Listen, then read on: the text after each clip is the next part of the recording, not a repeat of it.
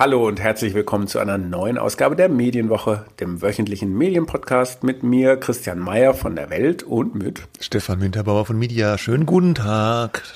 Äh, ja. Äh, das so. wir wieder. Ähm, mhm. Wir müssen nachher, bitte nicht, dass wir das vergessen, am Ende dieser Sendung äh, äh, nochmal kurz abklären, wann wir das nächste Mal wieder senden, weil ich weiß, es gibt Feiertage, freie ja. Tage, Urlaube etc. Abwesenheiten. Abwesenheiten. Ja.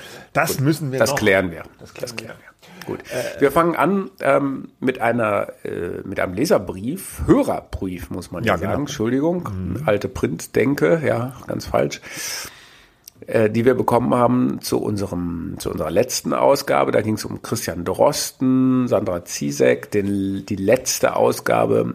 In dem Fall, ich habe ja immer gelernt, man muss immer vergangene Ausgabe sagen, ne? aber in dem Fall war es wirklich die letzte Ausgabe des Coronavirus-Updates. Das Was? ist auch schon wieder falsch, weil ja. es gibt, es wird ja weitere Ausgaben geben, aber eben nicht äh, mit Drosten ja, ja. und Ziesek. Vorläufig letzte. Ausgabe. Die letzte reguläre Ausgabe. Ah, gut, okay, ja, ja gut. Also, Gut, und da haben wir Du bist totaler Fan des Coronavirus-Updates. Du hast alle Folgen gehört. Du hast das gar nicht gesagt in der äh, ja nicht vergangenen alle. Also Ausgabe. Ganz am Anfang habe ich es nicht ja. mitgekriegt, dass es das ja. gibt. Aber ganz mindestens Anfang, 110 Folgen. Ja, aber äh, ich habe es noch ja. gehört. Ich, ich bin eingestiegen, als es noch täglich kam und habe seitdem jede Folge gehört. Genau. Und das bedeutet ja, du hast das nicht gehört, weil du ähm, die dort sprechenden abgrundtief verachtest und alles anders siehst. Äh, aber trotzdem haben wir etwas. Äh, Kritik Könnte auch ein Grund sein war es aber tatsächlich nicht. Nee, das ja. lohnt sich nicht, sowas. Aber es, äh, wir haben trotzdem etwas Kritik geübt, äh, nämlich daran äh, haben wir gesagt, dass wir die finden, dass die Moderatorinnen oft ein wenig zu sehr Stichwortgeberinnen waren ähm, und auch, dass dass kritische Fragen teilweise nicht gestellt worden sind. Und ähm, daraufhin haben wir einen Leserbrief, Hörerbrief nochmal von Stefan Weinmann bekommen. Vielen Dank dafür. Der schrieb uns die Kritik äh, dieser, dieser, ähm, die wir da geübt haben an Drosten und Zizek zeigt wunderbar, schreibt Stefan, also Weinmann, nicht Winterbauer, zeigt wunderbar, welche Missverständnisse es auch nach zwei Jahren Pandemie noch gibt. Die abwertende Bezeichnung pädagogischer Podcast und Stichwortgeberin, beides haben wir so verwendet, sind unangebracht. Dieser Podcast hat exakt eine Aufgabe, die Bevölkerung zu informieren und wissenschaftliche Fakten zu vermitteln. Es handelt sich gerade nicht um ein journalistisches Format, wie zum Beispiel eine Talkshow von Anne Will. Die Erwartung, die Redakteurinnen müssten neutrale Fragestellerinnen sein, ist also unangebracht. Es geht hier um Fakten, nicht um Einschätzungen oder um das im Journalismus übliche Gegenüberstellen von Meinungen. Und dass der Podcast trotzdem von uns rein äh, unter rein journalistischen Maßstäben bewertet wird, ist unverständlich, bezeichnend und zeigt durchaus eine gewisse Hybris. Äh, Stefan Weinmann gesteht dann auch noch zu, dass die Medienkritik von Christian Drosten häufig äh, unangebracht sei und sogar lächerlich. Aber äh, gleichzeitig habe er von den Medien in Anführungszeichen bisher überhaupt kein Wort der Selbstkritik gehört. Und auch wir sprechen nur über angebliche Fehler und Fehleinschätzungen auf Seiten der Wissenschaft. Ja. Oder des Wissenschaftsjournalismus. Vielen Dank erstmal. Mhm. Genau. Mhm. Ja, vielen Dank erstmal dafür. Ja, gut. Ich glaube, Stefan Weinmann hat da genau den Punkt getroffen. Ist eine Frage der Perspektive, als was für ein Format man das eben begreift. Ist es eine mhm. Information, eine journalistische Information oder ist es sozusagen eine RKI oder sonst wie Wissenschaftsinformation? ja, ich denke, wir lassen die äh, die, die, die, die Meinung des Hörers jetzt einfach mal so für sich stehen. Ähm, man kann ja anderer Meinung sein. Ne? Wir sind ein freies Land. Ich bin nach wie vor nicht so ganz seiner Meinung. Ich, ich verstehe aber, worauf hinaus will. Ich glaube vielleicht, jetzt sage ich doch was dazu, ne? Äh, äh, vielleicht hat er auch die, vielleicht kam die Kritik von uns ein bisschen zu kritisch oder zu überspitzt rüber, weil wie du eingangs schon sagtest, eigentlich bin ich ja totaler Fan des Formats und finde auch diese Informationsvermittlung toll. Ich wollte nur diesen einen, diese eine Anmerkung da machen, mit dem, dass es, dass es manchmal vielleicht auch doch ein bisschen journalistischer, schrägstrich kritischer hätte sein können. Da muss man nicht unbedingt der Meinung sein, alles gut. Ähm, nach wie vor bin ich immer wieder erfreut, wenn wir solche Zuschriften bekommen. Die dürfen gerne auch kritisch sein, ja, weil ich finde immer, die haben in den allermeisten Fällen, wenn man Hörerpost bekommt zu diesem Podcast, hat es eine, eine, eine tolle Qualität, da man merkt, dass die Leute sich damit auseinandersetzen und äh, äh da auch argumentieren und bisschen öfters auch richtig lange äh, äh, Mails, ja was ich so aus dem Online-Journalismus zumindest nicht so kenne, dass die Leute sich so ganz, ja, wirklich äh, machen auch manche natürlich, aber ich krieg's vielleicht nicht so mit. Ich krieg dann eher mal so so, so böse Mails, die kurz sind, nach dem Motto, sie Trottel, ja. Was, was haben sie dann wieder für einen ja. Mist verzapft? Ja. Ich überspitze ja, und jetzt bei auch Apple hier. war, bei Apple habe ich jetzt neulich eine neue Kritik gelesen. So, ja, äh, ganz interessant, aber äh, das könnte man um drei Viertel kürzen. Also wir könnten sozusagen das, was wir in einer Stunde so ungefähr roundabout besprechen, ja. könnten wir auch in einer Viertelstunde tun. Könnten Stimmt, wir? aber klar, haben halt keine Lust wir aber drauf. nicht, ja. Nee. Weil das ist unser Laber-Podcast-Format und da sei es gestattet, dass wir auch mal ein bisschen ja. labern. Gut. Okay. Wir fangen an, mm, auch nochmal mit Corona. Mhm, ja, ja, genau. Und da geht's mal wieder um unseren allseits beliebten oder nicht mehr ganz so beliebten Gesundheitsminister Karl Lauterbach. Der hatte ein bisschen eine schwierige Woche, um das Mindeste zu sagen. Ähm, es ging darum, dass äh, die, die, die Regierung ja diese Pflicht zur Isolation und Quarantäne ursprünglich äh, einkassieren wollte und Karl Lauterbach dann aber äh, irgendwie den Gedanken hatte, dass es doch keine gute Idee ist und dann wieder eine Rolle rückwärts gemacht hat und zwar in der Sendung von Markus Lanz. Äh, da hat er es jedenfalls verkündet und dann später in der Nacht auch nochmal auf Twitter. Und das hat ähm, Teil, äh, doch für Irritationen gesorgt, diese Art der Politikkommunikation. Ja, Spät nachts bei Lanz mhm. und Twitter. Es bestätigte halt alle Vorurteile, die man so hatte, vielleicht von Lauterbach, nämlich, dass er gerne in Talkshows geht und dann da ähm, spricht, was, äh, glaube ich, ganz gut für ihn war, als er noch nicht Minister war. Mhm. Ähm, er hat ja wahnsinnig, der war, glaube ich, der beliebteste Politiker der Koalition, ähm, wenn ich es richtig gesehen habe so, jetzt ist er Gesundheitsminister und jetzt sieht man, ist doch alles nicht ganz so einfach mit der Kommunikation und darum sprechen wir ja auch hier drüber. Die Kommunikation äh, ist jetzt äh, einerseits seine Stärke, aber auch offenbar seine Schwäche, denn er hat sich jetzt innerhalb von 24 Stunden, glaube ich, waren es ungefähr, korrigiert. Er hat es erst mit der Gesundheitsministerkonferenz abgesprochen, dass diese Quarantäne dann äh, freiwillig zu erfolgen hat, äh, fünf Tage lang, und nicht mehr eine Pflichtquarantäne ist bei einer Infizierung mit äh, dem Virus, und dann hat er es halt wieder zurückgenommen, hat es selber als einkassiert äh, genannt und das äh, hat natürlich auch die ähm, Gesundheitsminister der Bundesländer vor den Kopf gestoßen. Ob das jetzt eine gute oder eine schlechte Entscheidung ist mit dieser freiwilligen Quarantäne, das wollen wir jetzt mal gar nicht bewerten. Ne? Aber die Kommunikation ist ja das, was, ähm, was das Entscheidende ist und da guckt ja keiner mehr durch. Einmal so, einmal so. Bei dem genesenen Status gab es ja so einen ähnlichen, so eine ähnliche äh, Geschichte, wie lange das zu gelten hat. Und das hat jetzt, glaube ich, auch dazu geführt, dass die Umfragewerte, die Beliebtheitswerte von Lauterbach äh, deutlich runtergegangen mhm. sind. Die, die, dieses Kommunikationsfiasko, fand ich, hat auf Twitter Moritz Hürtgen, der Chefredakteur des Satire-Magazins Titanic, schön kommentiert. Er hat geschrieben, ich werde Karl Lauterbachs Account heute von zwei bis drei Uhr morgens monitoren. Wer übernimmt die Schicht danach? Kurz darauf hat er dann geschrieben, sorry, bin eingeschlafen. Wie ist die Gesetzeslage? Das fand ich ganz treffend, ja. So weil es da um halb drei, glaube ich, war. Ja, genau, er weil er da mitten ne? in der Nacht das äh, auf Twitter, also der Lauterbach, das auch äh, kommentiert hat. Ja, geht eigentlich nicht. Ne? Man kann die Binse hier auspacken, dass man eben als Bundesminister doch vielleicht anders kommunizieren muss, wie als freier Abgeordneter und Talkshow-Dauergast. Es ist einfach was anderes. Und ähm, auch dieses Hin und Her, das sorgt, das schafft kein Vertrauen, ne? verständlicherweise. Ja, und äh, für die Opposition ist das natürlich dann eine willkommene Gelegenheit. Zum Beispiel NRW-Ministerpräsident Wüst hat dann gesagt, äh, er empfehle weniger Twitter und weniger Talkshow. Gut, ne, das liegt nahe. Mhm. Ich weiß gar nicht so sehr. Das kann schon funktionieren, aber es muss konsistenter sein. Ne? Es gibt ja jetzt einige, habe ich gestern auch im Radio so einen Kommentar gehört. Ähm, das wäre doch toll, wenn der äh, Lauterbach einen Fehler eingesteht. Aber das ist nicht ja, der das Punkt. ist nicht das ja. Thema, ja, sondern wie und und und und, Und es war ja abgesprochen. Ja. Er hat es ja nicht alleine entschieden und dann hat er es alleine wieder zurückgenommen, sondern es ist ja offenbar in dieser Konferenzrunde Hm. ähm, besprochen worden. Und dann äh, hat er es wieder einkassiert, weil, es vielleicht doch nicht für eine gute Idee hält. Aber schwer vermittelbar. Ja, sehr schwer vermittelbar. Und dann kam die nächste Schlappe dann jetzt diese Woche auch noch mit der total verkorksten Impfpflicht. Äh, Abstimmung war auch eine persönliche politische Niederlage für Karl Lauterbach.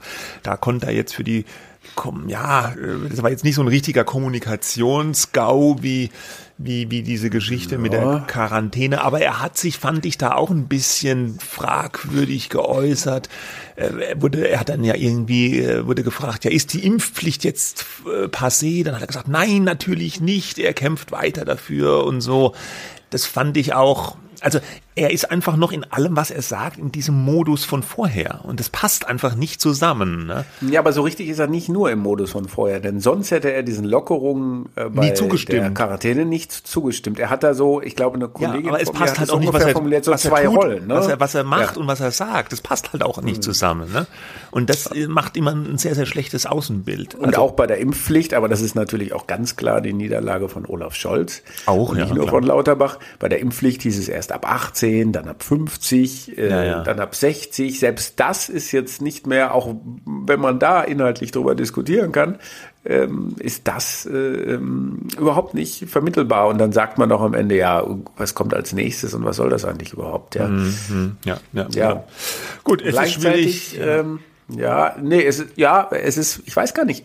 Also ich meine, ich würde mir nicht anmaßen, äh, ein Ministerium besser zu führen äh, als Karl Lauterbach, um Gottes Willen.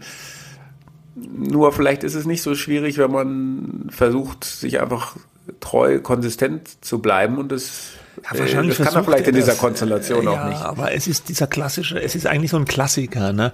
Jemand vorher, der ist Experte, er weiß irgendwie so ein bisschen immer alles besser, er weiß es ja tatsächlich, hat es oft besser gewusst oder lag mit seinen Prognosen oft richtig und alle sagen, jetzt muss das der Karl machen, äh, Gesundheitsminister, der ist Epidemiologe, der ist so schlau, der liest die ganzen Studien und dann bekommt er den Job und es zeigt sich, es ist nicht, es ist halt, aber es ist einfach was anderes, ja. Wenn Naja, bei den Kollegen Verantwortung von- bist, es ist ja, eine totale ja. Binse, ich weiß, aber so ist es nun mal. Also es war Ja, nicht so, dass er ich den, eine andere, mhm. den, den Job übernommen hätte und jetzt läuft alles total rund.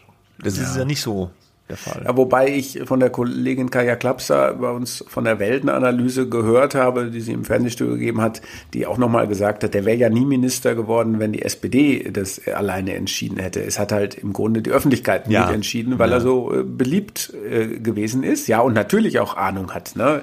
Kann ja nicht jeder Hanswurst Minister werden. Ähm, also Mhm. so weit sind wir dann noch, noch nicht. Da gab es ja doch auch inhaltliche ähm, Gründe, Ja, klar. Expertise hat er ja.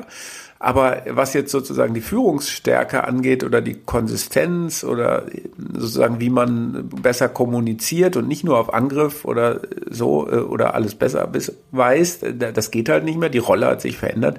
Das ist was ganz anderes. Das ist was anderes. Ja. Okay. Gut, So in diesem. Komplex, ja, aber äh, genau. Ach so, ja, jetzt- dazu zum der Karl Lauterbach. ja. Das wollte ich noch kurz erwähnt haben, das, weil es durchaus bemerkenswert ist, was dieses Thema angeht. Der Deutsche Ethikrat, ja, der sich ja auch während der Pandemie häufig äh, zum Mord gemeldet hat und ähm, Alena Büchs, die Vorsitzende des Ethikrates, ähm, war ja auch sehr häufig in Talkshows zu sehen. Ähm, die, dieser Ethikrat hat nun 161 Seiten über die Pandemie und ihre Folgen veröffentlicht. Und was so ein bisschen erstaunt hat, war, dass sie darauf hingewiesen haben, dass die sozusagen die negativen Folgen der Maßnahmen zu selten thematisiert worden sind. Ist das jetzt ein Teil dieser, dieser äh, Expertise, dieser Studie da, ähm, dieses Papiers ähm, und auch die Medien gerade in der Anfangszeit ähm, eben da nicht ausgewogen genug, jetzt in meinen eigenen Worten, berichtet haben. Das hat mich jetzt ein bisschen überrascht, weil in meiner Wahrnehmung hat auch Frau Büchs in den Talkshows immer ähm, war relativ nah an den Maßnahmen der Politik, äh, die beschlossen worden sind. Das bestreitet sie, hat ein Interview mit meinem Kollegen Tim Röhn geführt. Das bestreitet sie in diesem Interview vehement. Ja, sie hätte immer Pro und Contra genannt. ich habe es als Zuschauer jetzt nicht immer so wahrgenommen, aber gut. Ähm, aber äh, was der Ethikrat jetzt in diesem Papier betont, ist so ein etwas salbungsvoll Zitat, die demokratische Öffentlichkeit benötigt für ihre Meinungs- und Willensbildung kritische Akzente, die unter anderem von den Medien geboten werden sollten. Und das sei gerade vor allem in der ersten Phase der Pandemie äh, nicht ausreichend äh, passiert. Mhm, mh, ja. Ja gut, da, da hat man ja schon viel drüber gehört und gelesen. Es gab ja auch diese eine ach, Studie oder was das mal war von, von irgendwem. Da haben wir auch schon mal drüber berichtet. Mir fällt es nur gerade nicht ein. Das war, das war diese ähm, Augstein-Stiftungskonferenz. Ja, genau. Ja, ja, hm. genau. Ja, ja. Und da kam doch auch irgendwie dabei raus, dass durchaus ausgewogen also was heißt ausgewogen, dass durchaus auch die negativen Folgen der Maßnahmen thematisiert wurden. Ja, aber viel, so viel deutlich weniger, äh, deutlich was das weniger. zum Beispiel für junge Leute, das hat der Ethikrat auch ja. nochmal betont, für Folgen hatte, äh, deutlich weniger als also die medizinischen nicht, Folgen. Aber ja, dass doch, es ganz schlimm ist für die Schulkinder und sowas, das hat man doch ständig gehört und hört, ja, aber gerade, wir sprechen auch vor allem, das wird ja auch nochmal betont, glaube ich, für der Anfangsphase, das bezieht sich aufs Jahr 2020, mhm. äh, Frühjahr, Sommer. Ja, ja gut, vielleicht. vielleicht noch auf den Aber hinterher ist man halt auch immer ein bisschen schlauer, ne? Also. Äh. Naja, aber äh, ähnlich äh, wie bei anderen Themen ist man erstmal bei so einer Lage doch so das haben wir doch schon gesehen, so Herdenfallen der ja. Medien, dass die dann erstmal sagen, lieber mal auf äh, Nummer Vorsicht machen und lieber mal nicht so hinterfragen und das kommt dann erst halt später. Ja, ja gut, das meine ich ja auch mit diesem hinterher ist man äh, schlauer. Man hat ja die ganzen Folgen dann erst später auch ja gesehen und so. Und wenn jetzt äh, die Medien, glaube ich, haben da am Anfang auch nach ja bestem Gewissen äh, berichtet. Also diese, diese Erzählung. Es wurde sich aber sehr an der äh, Regierung, äh, zumindest bei einigen Medien, das gab, das war auch ein Ergebnis dieser Studie, äh, orientiert zumindest, ja. Mhm, Sicherheit ja. geht vor und das war natürlich nachvollziehbar ja. bei einigen, aber irgendwann muss man natürlich den Schalter umlegen und zumindest mal kritisch nachfragen. Das ist ja das, was du von Drosten ja genauso verlangst, mehr oder weniger, ne? Ja, oder beziehungsweise vom Wissenschaftsjournalismus. Ja. Der Drosten ist ja, ja. ja vom Drosten Podcast, von ja. den Nachfrager, ja, ja, ja, ja, äh, die dann sagen, äh, ja, erklären Sie nochmal hier ja, gut, die Kritik. Klar, ja, ich habe jetzt die, die Studienlage nicht mehr so im Kopf. Ich hatte jetzt nicht so den, persönlich für mich nicht so den Eindruck, dass es so einseitig gewesen ist, alles. Äh, äh pro war Regierung, es auch nicht, ja. war es auch nicht äh, dann in der Gesamtschau, aber aber was gerade dieser Aspekt, den du angesprochen hast, mit den Folgen, ne? es mhm. wurden sehr oft einfach nur deutlich häufiger die medizinischen Folgen angesprochen und weniger die wirtschaftlichen oder die sozialen Folgen. Und darum geht es ja in dem Fall hier. Ja, aber die wirtschaftlichen Folgen. Folgen doch, die wurden doch auch dauernd der Lockdown und was es macht mit dem du hast einfach zu viel gelesen. Mit dem Kulturbetrieb und mit den Solo-Selbstständigen ja. und allem. Das wurde doch auch ständig debattiert. Und wie schlimm das ist. Gut, wir können jetzt nicht diese andere ja. Studie da nochmal nee, rekapitulieren, ja, aber also ja, aber auf jeden Fall, der Ethikrat hat jetzt auch gemeint, äh, äh, das, die Medien hatten hier ein Defizit ja, in der Berichterstattung. Hallo? Ja, ich musste kurz mich wegdrücken, weil ich gehustet habe. Bin leicht erkältet, ah, okay, vielleicht hört. Und bei mir ging der Bildschirm aus, wahrscheinlich gab es einen Zusammenhang. Aber wir sind, wir sind noch da. Ja, also der Ethikrat ist jetzt auch äh, zu der Erkenntnis gekommen, wie auch immer, dass es dann ein Defizit gab bei den Medien. Ähm, ja, er wurde jetzt ja auch dafür kritisiert. Ne? Ich habe irgendwo gelesen, so 180 Grad Wende vom Ethikrat. Äh, ja, ja. Ich meine, es ist der Ethikrat. Also die sind halt auch also äh, nichts gegen den Ethikrat, aber ja, sag schon. Die sagen halt auch mal so, mal so. Ich habe den Eindruck hab auch ein bisschen so wahrgenommen, nicht mal so, mal so, aber Einfällt. Also mhm. das sind ja jetzt auch, das ist ja keine Hardcore-Wissenschaft, was die da machen. Das sind ja immer so Empfehlungen und äh, ich habe schon das Gefühl, dass es manchmal ein bisschen aus dem Moment heraus, aus dem Eindruck des Momentes heraus geboren ist, was ja auch jetzt nichts Schlimmes sein muss oder so, aber ja, Gut. Wir verlinken das mal, dann kann sich jeder selber einen Eindruck verschaffen. Genau. Nächstes Thema. Äh, es geht nochmal um die Ukraine und um die Auslandskorrespondenten. Die ARD hat ja mittlerweile äh, Leute in die Ukraine gebracht, haben wir letzte Woche auch schon gesagt. Unter anderem ist jetzt auch der Monitor-Redaktionsleiter Georg Restler in Kiew oder im Großraum Kiew angekommen, schon vor einigen Tagen und er berichtet von dort. Und da gab es einigen Ärger äh, Anfang der Woche denn bekanntermaßen wurden ja diese grausamen Bilder aus diesem Kiewer Vorort Buschta bekannt in den Medien, nachdem die Russen da abgezogen waren. Äh, äh, äh, mit, mit, mit getöteten Zivilisten auf der Straße und alles ganz schlimme Bilder. Und in der Tagesschau Hauptausgabe hat Georg Restle dann gesagt, ja, das Ganze ist ein Sperrgebiet, da kommen Journalisten nicht rein, deswegen kann man das jetzt nicht bewerten oder darüber berichten. Interessanterweise waren in der gleichen Ausgabe der Tagesschau aber Bilder offensichtlich von professionellen Kamerateams direkt BBC. aus ja, BBC, okay. Ja. Direkt aus äh, Bushta zu sehen, also irgendjemand war offenbar doch drin. Und wenn man jetzt andere Medien konsumiert hat, wie etwa die BBC oder CNN oder die Bild oder wahrscheinlich auch die Welt oder den Spiegel, ja, wir waren nicht da, der Spiegel war da, ja, aber Bild. Äh, Bild äh, war Paul da, Ronsheimer, der äh, sogar mit Vitali Klitschko da durchgelaufen. Also es war offensichtlich, dass da Journalisten waren und auch nicht nur einer äh, so, sondern mehrere, ja, äh, die darüber berichtet haben. Die haben sich dann auch, auch auf Twitter so ein bisschen aufgeregt ja, ein bisschen mehr auch aufgeregt teilweise über die Tagesschau und über Georg Restler, wie der sowas behaupten kann. Damit würde er der russischen äh, Propaganda in die Karten spielen, war eine Kritik. Restler hat das dann auf Twitter äh, versucht, so ein bisschen zu entkräften. Hat er irgendwie gesagt, ja, es ist ein Sperrgebiet, aber einige äh, haben es dann trotzdem getan und sind da reingegangen. Das wurde dann auch wieder als äh, falscher Kommentar oder als übler Kommentar aufgefasst. Das getan würde so, so implizieren, dass man da was Illegales gemacht hat. So schrieb Paul Ronsheimer sinngemäß. Dabei war das alles ganz offiziell. Es gab eine offizielle Anfrage beim ukrainischen Militär. Es gab da diese Möglichkeit für die Presse vor Ort zu sein. Nur Herr Restle vom WDR, der war halt zu spät dran. Als der angereist war, war die Akkreditierungsphase, nenne ich es mal jetzt schon vorbei. Ja, und jetzt tut er so, als sei das da was ganz Schlimmes, dass man da berichtet hat. Dabei ist es ja ganz wichtig. Äh, Restler hat dann auch selbst Nee, er hat ja nicht so getan, als wenn es was Schlimmes wäre. Ne? Er hat nur so insinuiert, ja. die haben es halt trotzdem gemacht, obwohl es verboten ja. war. Und weil, warum war es verboten? Weil man ja Beweise sichern muss ja. äh, von Seiten der Ukraine, dass es da Kriegsverbrechen gegeben hat.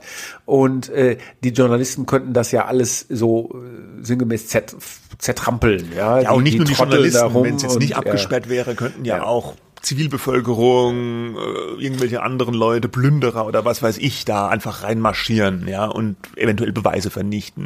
Genau, zertrampeln ähm, hat er geschrieben, ja. ja. Hundertschaften von Journalisten könnten Beweismaterial zertrampeln. Das, ähm, ja, gut, ja, das hat alles schon so ein bisschen so, so einen Ton, Ton. Es hat einen Tonfall, ne, so, so negativ. Wegen, ich gehe da nicht rein, ja. weil ich, ich zertrampel ja keine Beweise. Genau. Wer, wer bin ich denn? Da hat, da hat er in demselben Tweet allerdings noch was geschrieben und das hat mich am stärksten gestört. Es, äh, wenn er jetzt nun halt zu spät war, okay, waren ja auch wie gesagt nicht alle da. Ähm, das ist die eine Sache. Ähm, dann sollte man nur nicht was anderes behaupten. Und wenn man dann einen Fehler macht, sollte man ihn korrigieren. Ähm, er hat auch dann geschrieben, es ärgert ihn. Aber der für mich entscheidende Satz war, äh, der mich auch bewogen hat, einen Kommentar zu schreiben. Ist ja gut, dass Einzelne dennoch da waren, aber worum geht es jetzt? Doppelpunkt um Wahrhaftigkeit oder Schnelligkeit? Diese Frage halte ich für eine absolute Unverschämtheit, ähm, denn es insinuiert ja, dass es da einen Gegensatz in diesem Fall geben würde zwischen Wahrhaftigkeit und Schnelligkeit. Äh, diese Kollegen waren vor Ort, äh, die haben das dokumentiert, diese äh, Kriegsverbrechen. Äh, da sprechen wir gleich noch mhm. drüber, wie man die labeln äh, sollte oder nicht äh, die haben das dokumentiert und sie waren halt einfach da. Sie waren auch schneller, richtig, aber trotzdem haben sie wahrhaftig gearbeitet, denn sie haben es ja dokumentiert. Ja. Er spielt da ja darauf an, auf so einen Spruch, den es ja bei, im Journalismus gibt, ne? Um, be first, but first be right. Genau. Ja? Also sei der Erste, aber äh, zuerst musst du auch darauf achten, dass du auch recht hast. Ja? Genau. Ähm, das ist so eine Situation, Breaking News, äh, irgendwie Attentat irgendwo und dann schreibt man ganz schnell, dann haut man eine Meldung raus und dann stellt man fest, irgendwie war doch nicht so oder war anders, mhm. Fehler gemacht, weil mhm. man zu schnell war, weil man der Erste sein wollte. In dem Fall wollte niemand der Erste sein, denn in dem Fall äh, waren die halt da, weil sie sich drum gekümmert haben. Weil sie halt auch schon und vorher da dokumentiert. waren. wenn ja. er dann, genau, und wenn er dann so tut, als gäbe es einen Gegensatz zwischen Wahrhaftigkeit und Schnelligkeit, kann ich nur sagen, das ist super unredlich, äh, so die Arbeit von äh, Kollegen zu diskreditieren oder zumindest latent zu diskreditieren. Mm, ja, ja, ja, das stimmt. Und äh, es gab dann ja auch wirklich, es gab dann aber halt so eine richtige, so eine Twitter-Kabelei äh, zwischen ihm und zwischen den anderen Korrespondenten, die vor Ort äh, waren. Äh, da hat auch noch ein Enno Lenze, der ist von, von einem Medium Berlin Stories, Story, ja, genau. vor mhm. Ort. Das ist, was ist das eigentlich? Das ist eigentlich. Die guckt man sich so Aufarbeitung von Zeitgeschichte hier in Berlin, ne? Äh, mhm. Mauer und so weiter. Ja. Genau, aber der ist auch gleichzeitig Kriegsreporter in sozusagen in eigener Sache oder in der Sache seines äh, Unternehmens. Ja. ja, ja, ja. Und der hat, äh, äh Moment, ich habe hier den Ausschnitt,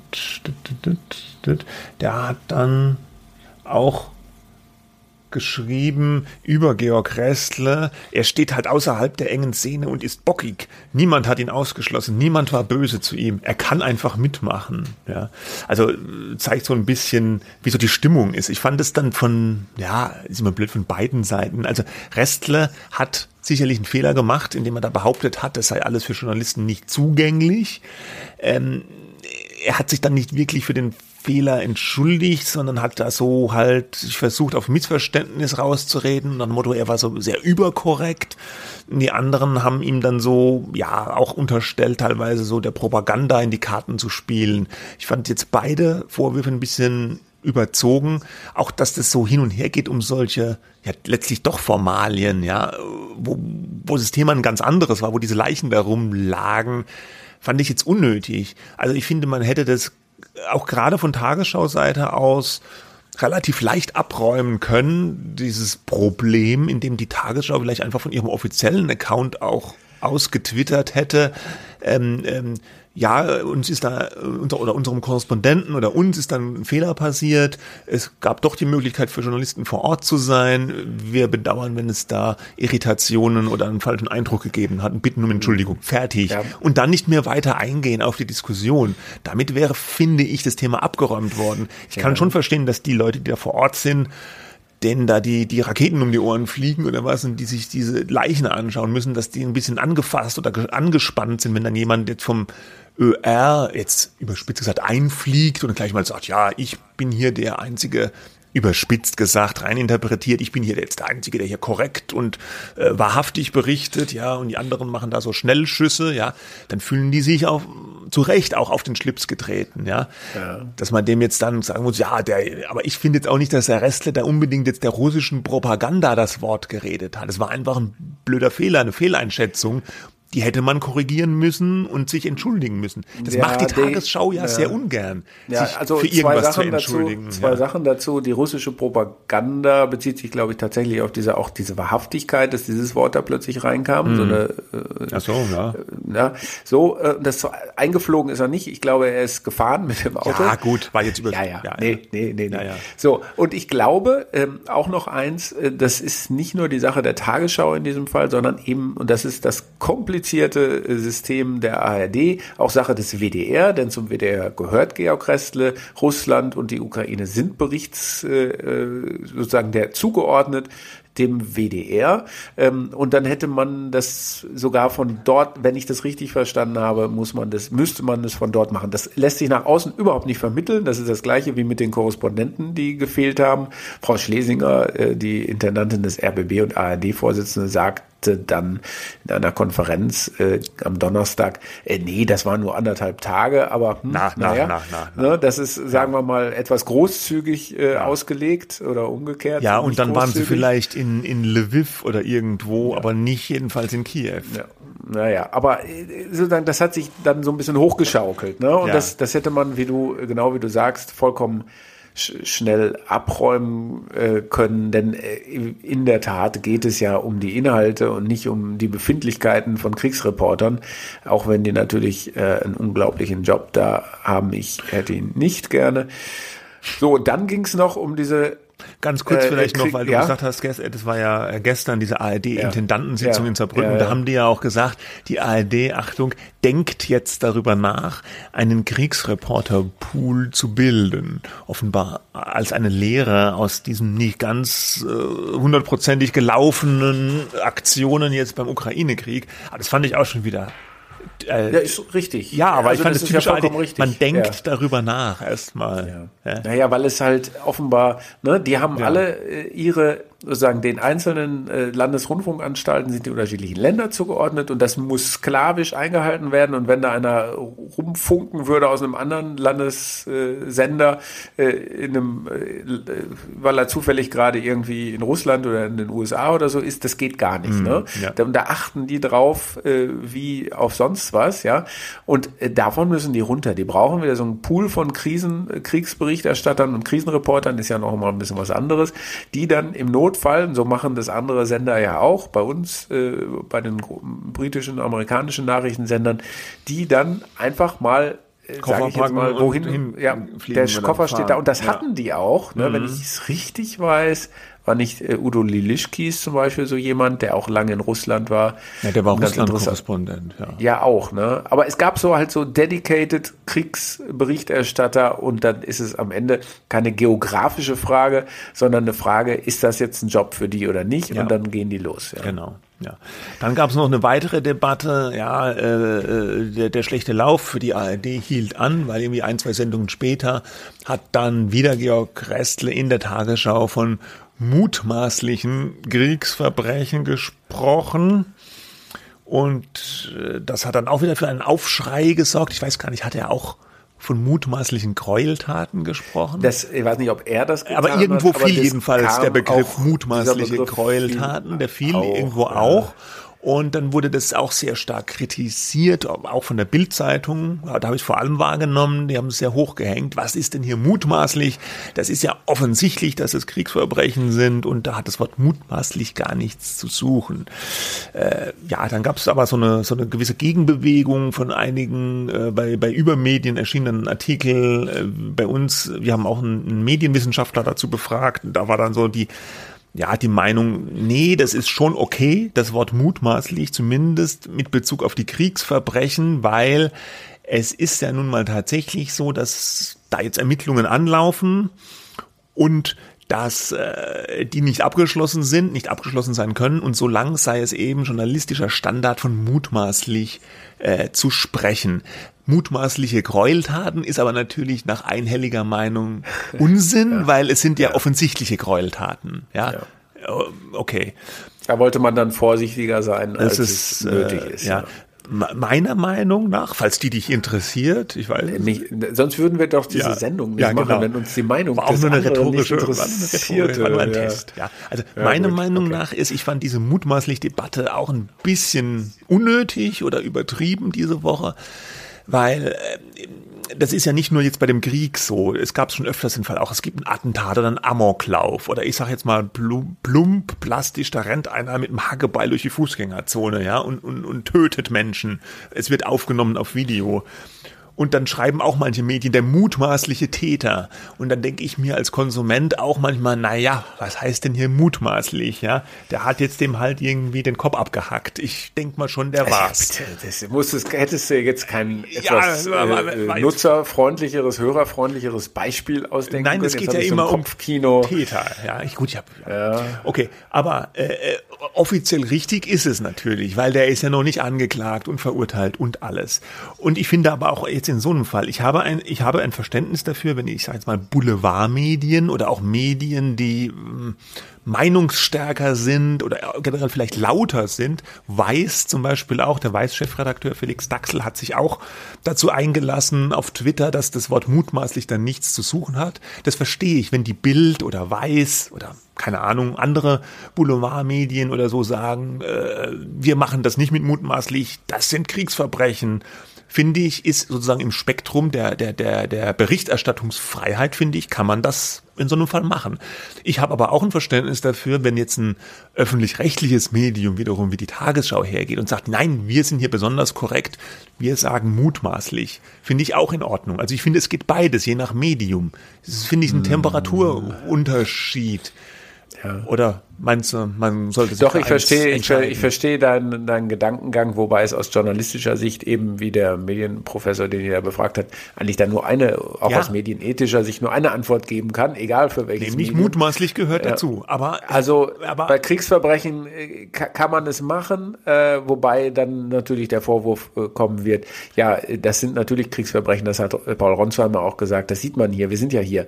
Ja, äh, niemand kann annehmen, dass das äh, inszeniert publiziert worden ist äh, ja. für, für die Presse. Denn das ja, ist ja, ja der einzige Grund, warum man äh, äh, nicht mutmaßlich äh, oder warum man mutmaßlich Aber ich finde die, die, die, die Debatte, könnte, ne? dass man sich so an diesem Wort so aufhängt, das finde ich manchmal auch ein bisschen übergeigt. Auch wenn es korrekt ist, ich weiß. Äh, aber dann sagt der eine halt mutmaßlich, der andere nicht. Also das finde ich jetzt, da gibt's Schlimmere. Also das ist aber jetzt nur so meine ganz. Er hat mutmaßlich gesagt. Ja. Er hat mutmaßlich gesagt, hängt ihn auf. Nein. Ja. Gut. Ja, es so geht, also äh, klar, das ist wieder so ein Ding, unser ganzer Podcast, ja, ob er nun 15 Minuten oder eine Stunde dauert, äh, ist ja eine sozusagen Selbstbesp Selbstbespiegelung der Medienbranche. Wir halten das für wichtig, äh, uns interessieren diese Themen und wir freuen uns, wenn möglichst viele ja. Leute zuhören. Aber natürlich ist das Kriegsgeschehen das eigentliche Thema, die Folgen und so weiter. Wir reflektieren ja immer auch nur das, was dann darüber, das daraus gemacht wird. Und ich glaube, wir wechseln mal zum nächsten. Genau. So. Ja, ein bisschen, jetzt ganz ja, ein bisschen anderes. heiterer. Ja, ja heiterer, ja, schon irgendwie. Doch. Elon Musk der Spaßmacher und Multi-Multimilliardär aus den USA hat nicht nur die Gigafactory in Grünheide äh, eröffnet neulich und war anschließend, wie ich las, im KitKat Club in Berlin. Das ist doch so ein ganz schlimmer... Doch, nein, nein, nicht KitKat. Er wollte ins Berghain. Ja, aber da ist er nicht reingegangen, Ach weil so. am Berghain ja, weil da Peace, Peace stand. genau. Und dann hat er gesagt, Peace, nein, nicht mit mir, ich gehe in den KitKat Club. Ach so, so habe ich ah, das gelesen. Siehste, dann ging das so weiter. Ich habe schon bei Bergheim aufgehört. Ah, ja. Ja. Naja, auf jeden Fall hat er dann noch was gemacht. dann hat er nämlich noch irgendwie kurz danach bekannt gegeben, dass er knapp 10 Prozent, wenn ich es richtig weiß, Moment, ich gucke nochmal schnell nach. 9 Prozent, 9,2 9,2 Prozent an Twitter jetzt hält. Ja, Elon Musk ist ja ein, ein, ein, ein bekannter Twitterer. Er twittert sehr gerne, er provoziert da auch sehr häufig. Und er hat ja neulich schon mal damit geliebäugelt, weil Twitter auch manchmal so Tweets von ihm äh, äh, sperrt oder offline stellt, weil er dann ein bisschen über die Stränge geschlagen hat. Ähm, äh, ob, ob er nicht ein eigenes Social äh, Media Network aufmachen soll, es fällt uns da noch jemand ein, der einen ähnlichen Weg gegangen ist, Donald ja, Trump. Ja. Äh, und äh, aber stattdessen hat er sich jetzt an Twitter beteiligt. Er ist jetzt, soweit ich glaube, der größte Einzelaktionär bei Twitter. Ja und hat auch gleich nochmal für einen weiteren, äh, ich fand ich tatsächlich ganz lustig, hat dann gleich eine Twitter-Abstimmung initiiert. Uh, do you want an Edit-Button? Ja, es ist ja, und ja, wer auf Twitter äh, unterwegs ist, weiß, es ist ein ewiger Streit, praktisch bei Twitter. Man, wenn man einmal was getwittert hat, man kann es nicht mehr korrigieren. Jeder Tippfehler, jede unbedachte Äußerung, man kann es zwar löschen, den ganzen Tweet, aber man kann nichts innerhalb eines einmal abgesetzten Tweets korrigieren. Und da gibt's einen ganz langen Streit schon darüber, boah, soll man da jetzt einen Edit-Button einführen? Die einen sagen ja, weil man kann eben mal einen blöden Rechtschreibfehler Fehler äh, einfach noch hinterher verbessern. Die anderen sagen, nein, das hat ja dann quasi sowas Amtliches. Einmal getwittert ist getwittert. Das macht den Charme dieses Networks aus, dass da eben nichts mehr hinterher verändert werden kann. Ja. Ja, das ist meine Meinung übrigens, ja. Ähm, ah, gesendet okay. ist gesendet. Mhm. Äh, Edit-Button halte ich für äh, einen Fehler. Wobei Elon Musk als äh, engagierter Twitterer da ja vor allem die Meinungsfreiheit auch irgendwie im Sinn hat, dass man das nochmal verändern kann. Das ist ja einer seiner Hauptkritikpunkte, wenn ich es richtig gesehen habe, auch am neuen äh, CEO ähm, des, des Unternehmens. Der hat das ja ähm, äh, übernommen. Ähm, und äh, seit, seit kurzem, ja. Mhm. Äh, ich gucke mal gerade. ähm, Parag Agrawal heißt der. Mhm. Ähm, und der hat äh, schon häufig auch bei seinem Antritt gesagt, er will ganz dezidiert gegen Falschinformationen vorgehen. Äh, Elon Musk ist ein großer Kritiker von Barack Agrawal, der sieht das überhaupt nicht so. Ähm, der war mehr mit der, dem vorigen CEO, mit Jack Dorsey auf einer Wellenlänge, oder? Genau. Also ich habe mich da gefragt, erst sagt er, er will ein eigenes Social Network aufbauen und dann kauft er sich in ein gebrauchtes ein. Ich fand Gebraucht. das, äh, ist, ja, ist ja sozusagen ja. benutzt, ja. ja. Ähm, äh, das mit dem eigenen war natürlich dann Quatsch, ja. ja. Ähm, äh, und das sind so ein bisschen die Spiele, die er spielt. Er hat ja auch zu spät überhaupt erst offenbar veröffentlicht. Äh, das muss man ja mm, bekannt geben, ja, der Börsenaufsicht auch, dass man da in großem Stil wo einsteigt. Das hat er erst Tage später getan. Ähm, war offenbar irgendwie ein äh, mm, ja, läuft vielleicht auch noch ein Verfahren in der Sache. Ja. Ne? Und jetzt ist er äh, dann sogar aber trotzdem in den Verwaltungsrat genau. von Twitter und eingezogen. Parag ne? Agrawal is so excited. I'm so ex I'm excited to share that we are appointing Elon Musk to our board. Through conversations with Elon in recent weeks, it became clear to us that he would bring great value to our board. Also, ja. Herr Akrawal ist begeistert vom neuen Großaktionär und Verwaltungsratsmitglied. Ja. Muss er wohl auch. Muss ne? er wohl auch, klar. Wenn dem zehn ja. Prozent knapp vom Unternehmen jetzt gehören. Und jetzt fragt sich natürlich die Welt, was will Elon Musk von oder mit Twitter? Will er die Mehrheit übernehmen? Will er den Bann von Donald Trump zurücknehmen? Was will er? Und keiner weiß ich es so recht. Ich glaube, der will einfach ein bisschen Spaß haben. Also ja. ich sage das jetzt mal so, ist vielleicht jetzt auch nicht alles, ne? Ja. Aber ich glaube, ihm gefällt das. Der hat so viel Kohle. Ich glaube, Geld ja. ist ihm nicht so wahnsinnig wichtig.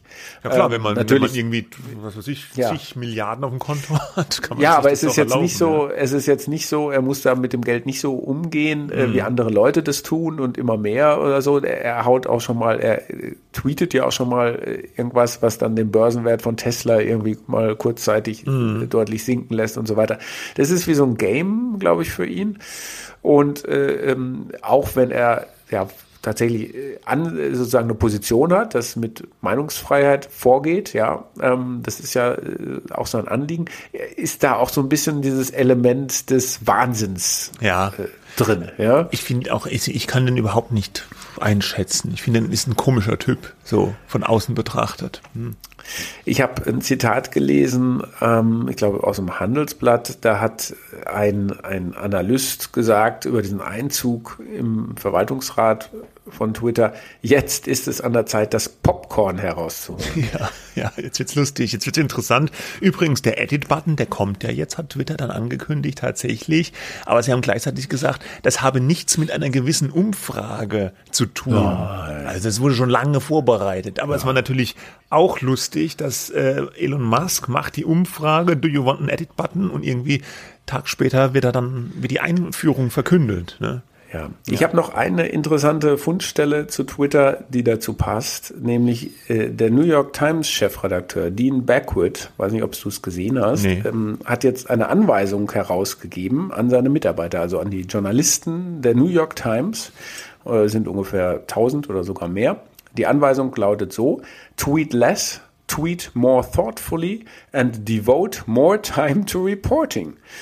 Ähm, das, mit also anderen Worten. Die ersten beiden eine, Punkte ja, sind, glaube ich, nicht ja. die Punkte von Elon Musk. Nein.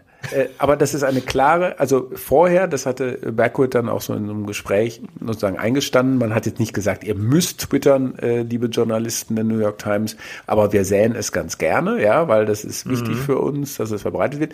Und jetzt sagt man eher, äh, also wenn er nicht wollt und irgendwie, vielleicht macht er mal ein bisschen weniger. Ne? Mhm, und ja, es gibt ja. einen ganz langen Brief äh, oder einen länglichen Brief von Backwood an die Mitarbeiter.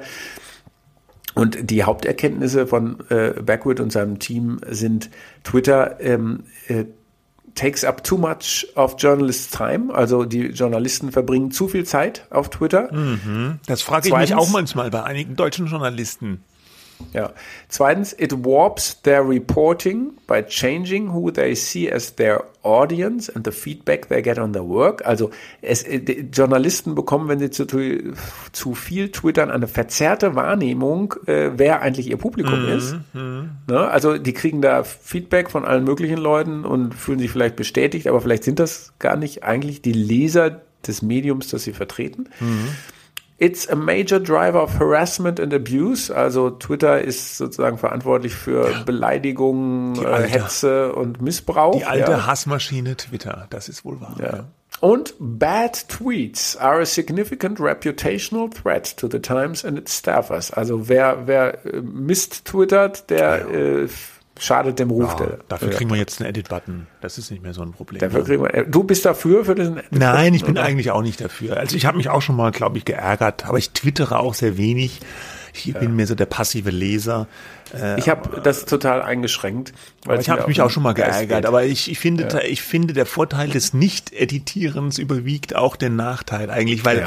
das hat tatsächlich, finde ich, so diesen Charme von Twitter, dass auch so dumme Sachen einfach mal stehen bleiben, so Fehler und so und das nicht mehr korrigieren können, das, das, dieses, also so eine Art von Selbstbeschränkung, klar, aber das macht, das, ist, das ist ein Teil der Qualität von, von Twitter, also Qualität jetzt im neutral verstandenen Sinne. Ne? Ja, bislang, wenn dann was gelöscht wurde, wenn es besonders arg war, musste man dann immer, dann werden ja immer so Screenshots äh, rumgereicht, die geistesgegenwärtige Menschen gemacht haben von irgendwelchen ja. ähm, unzulässigen Tweets, oder man musste Expertentipp, die Wayback Machine äh, nutzen, ja, um dann zurückzugehen. Einen Tweet noch zu finden, ja. In manchen um Twitter-Apps äh, äh, konnte man auch noch schon gelöschte Tweets teilweise noch, zumindest für eine bestimmte Zeit, bis sich das irgendwie wieder aktualisiert aktualisiert hat, noch aufrufen. Ja. Aber klar, weil ich meine, was jetzt, aber, aber das Gute war ja tatsächlich, gesagt ist gesagt und du kannst es entweder löschen oder, oder nicht und dann macht halt einer einen Screenshot, aber du weißt auch, dieser Screenshot zeigt den Tweet dann so, wie er abgesetzt wurde. Und wenn du das jetzt editieren kannst, dann kriegst du ja, äh, äh dann, dann trifft das auseinander. Dann hast du vielleicht Screenshots, von ja. äh, Tweets und die werden später nochmal editiert und dann ja. gibt's neue Screenshots, wo was ganz anderes steht vom selben Tweet. Das, das wird dann schwieriger nachzuvollziehen. Das wird schwieriger mit Screenshots ist ja sowieso sehr unsicher. Ne? Man könnte das ja, ja man kann es auch natürlich kannst du auch einen Screenshot manipulieren, ja, klar. Aber wenn du das editieren kannst, dann dann weißt du gar nicht mehr, also wer wann wie was jetzt eigentlich so gesagt hat. Was ich nicht ganz verstehe, Oder es wird zumindest warum, einfacher gemacht. Äh, was ich nicht verstanden habe, ähm, ist, warum Elon Musk für einen Edit-Button sein sollte, weil ähm, wenn er für Meinungsfreiheit ist, ja, dann, äh, dann, warum sollte man denn dann seine Meinung Aber er hat ja nur eine Umfrage äh, revidieren? Gemacht, ne? er, ja, hat ja er hat ja nur eine Umfrage. Er hat, nur, er hat ja nur mal gefragt. Man wird ja, ja noch mal fragen dürfen. Genau. Do you want an Edit-Button? Okay, machen wir hier den Zack auch zu. Elon Musk, er bleibt uns erhalten als lustiger Multimilliardär.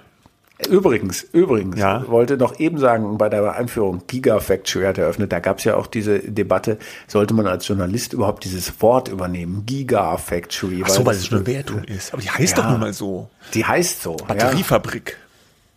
Nee, Tesla ist ja ein Autowerk, ja. Naja, das Autowerk, kommen schon, kommen schon Autos raus. Tesla Werk, alle 20 Grünheide oder so. Kann man ja. auch sagen, stimmt. Da kann man sich auch aber bewerben. Kann man sich bewerben? Ja? Die also, suchen viele Leute, aber ich weiß nicht für was. Als Monteur. Ja. Nee, das macht ja, doch alles Roboter, oder? Ja, macht alles Roboter. Alles ja. Würdest du einen Tesla Roboter. fahren? Würdest ich, du einen Tesla ich, kaufen? Ich fahre ja, ich habe ja, hm? ja? Also nein, ich kann dir da so eine eindeutige Meinung geben. Ich bin kein Autobesitzer. Äh, ja, Berlin, äh, Das habe ich ja nicht gefragt, ja. Äh, nein, ich, oh. gleich komme ich auf den Punkt. Und ich benutze Miles. Ne? Habe ich das schon mal hier erwähnt? Miles. Das ist keine Werbung jetzt. Ich könnte auch ein anderes Auto-Sharing-System benutzen, wie ich bin wie Share und so. Ja, äh, da, die haben ziemlich viel äh, Autos äh, immer verfügbar. Mhm. Das benutze ich. Das steht immer in der Nähe eins. Man bezahlt nach Kilometern und nicht nach ähm, Zeit. Mhm. Ähm, pff, am Ende kommt wahrscheinlich dasselbe bei raus. Egal. Ähm, so und die haben jetzt Tesla. Jetzt komme ich zum uh. Punkt. Jetzt die haben jetzt Teslas ja. in der Stadt hat positioniert.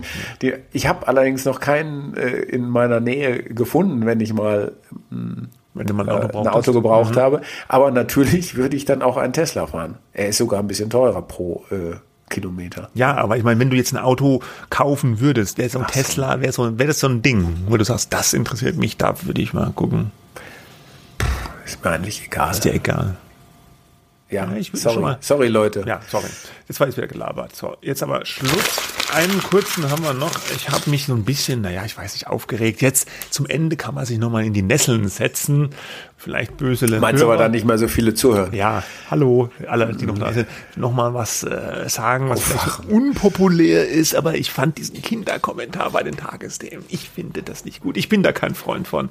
Also, um, um, äh, um kurz zu sagen, worum es geht, eine, ein zwölfjähriges Mädchen, äh, äh, Ella, die auch äh, Mitglied der Kika-Jury ist, was auch immer das ist, ich weiß es nicht, hat einen Kommentar bei den Tagesthemen gesprochen über Kinderrechte und ich darf spoilern, sie ist dafür. Äh, ganz kurzer Ausschnitt, wie dieser Kommentar losging. Kinderrechte sind so eine richtige und wichtige Sache. Manche scheinen das aber noch nicht so ganz verstanden zu haben. Ich frage mich nur, was gibt's da nicht zu verstehen? Fast alle Staaten haben der Kinderrechtskonvention zugestimmt. Aber wie man gerade in der Ukraine sieht, hat Herr Putin leider vergessen, dass sein Land auch mal unterschrieben und somit zugestimmt hat, die Kinderrechte anzuerkennen und durchzusetzen. Ja, und jetzt vielleicht tut der Herr Putin, ich weiß gar nicht, hat sie Herr Putin oder der Putin gesagt? Jetzt habe ich Herr akustisch Putin verstanden. Herr, ich habe auch Herr Putin verstanden. Ähm, jetzt werden die Kinderrechte natürlich in der Ukraine ja pulverisiert, leider, weil da sterben natürlich auch Kinder. Das ist alles ganz schrecklich, das stimmt.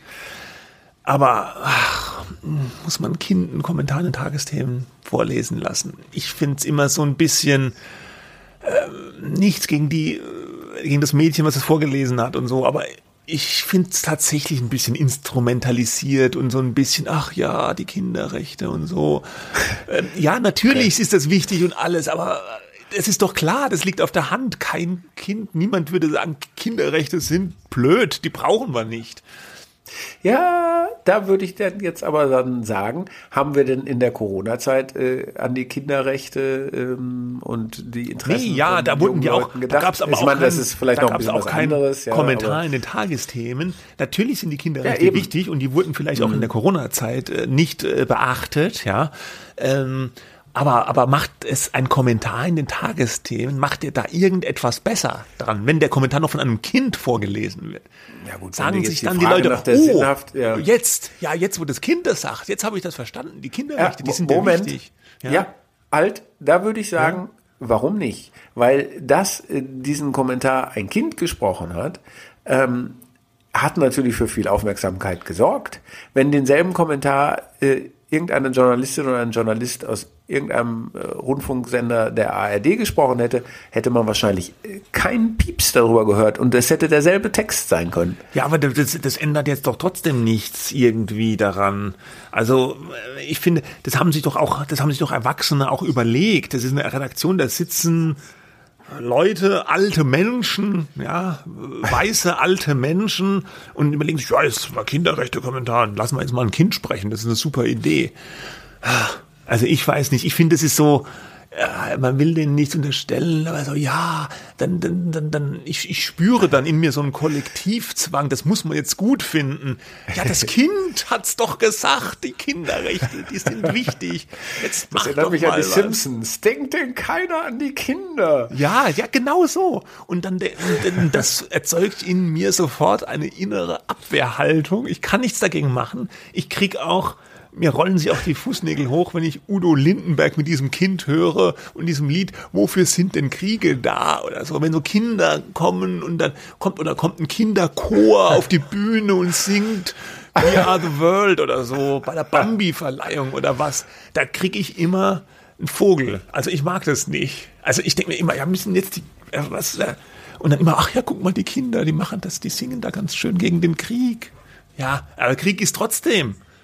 Ja, und äh, lieber mal äh, äh, einen Panzer liefern an die Ukraine. So. Also das, das ist jetzt alles komplett krumm, krumm und schief, äh, was ich hier sage, aber so ist halt nun mal, mal so, so ist nun mal meine Gefühlslage, wenn ich einen Nein, ich es- Kinderkommentar ich in den total- Tagesthemen höre. Total gut, Stefan, dass du das mit uns geteilt hast. Ja, danke. Ja. Der Podcast ist Und- nämlich auch meine persönliche Therapiestunde. Ja, deswegen, und deswegen dauert reden wir auch nicht so eine lange. Viertelstunde. Genau.